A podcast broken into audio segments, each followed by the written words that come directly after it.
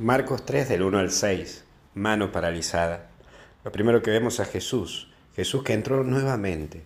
Qué lindo mirar a un Jesús insistente, que está y persevera porque tiene claro su misión y hacia dónde va, hacia dónde va en la vida.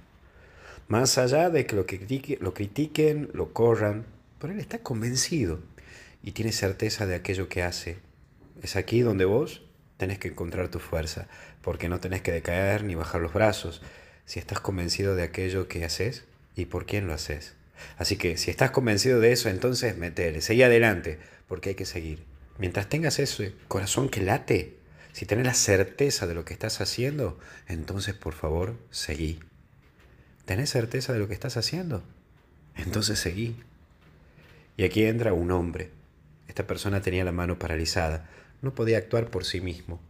Algo que capaz que también te pasa a vos y también me pasa a mí. En donde estás así, sin poder obrar en tu vida por vos mismo.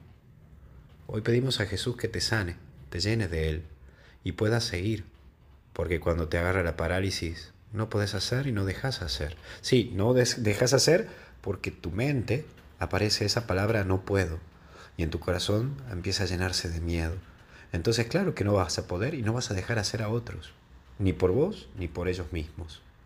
Hoy pedimos a Jesús que te sane y te recuerde que vos podés. Y por último, extiende tu mano. Hoy tu mejor manera de seguir y de salir de esta parálisis que capaz que tenés es extendiéndote vos. Sí, extendete, ayuda, ayuda hoy a quien puedas. Y no me refiero económicamente, aunque si podés hacer, hacerlo, por supuesto.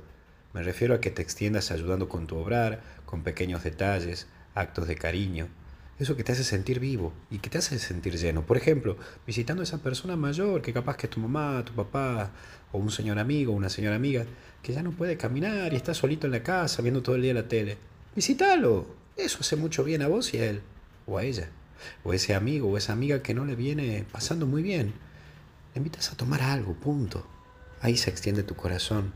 Extendete con actitudes simples y del corazón. Eso te sanará. Te va a sanar esa parálisis que hay en vos. Te lo aseguro. Vamos, que hasta el cielo no paramos. Que Dios te bendiga y te acompañe en el nombre del Padre, Hijo y Espíritu Santo. Cuídate mucho y reza por mí.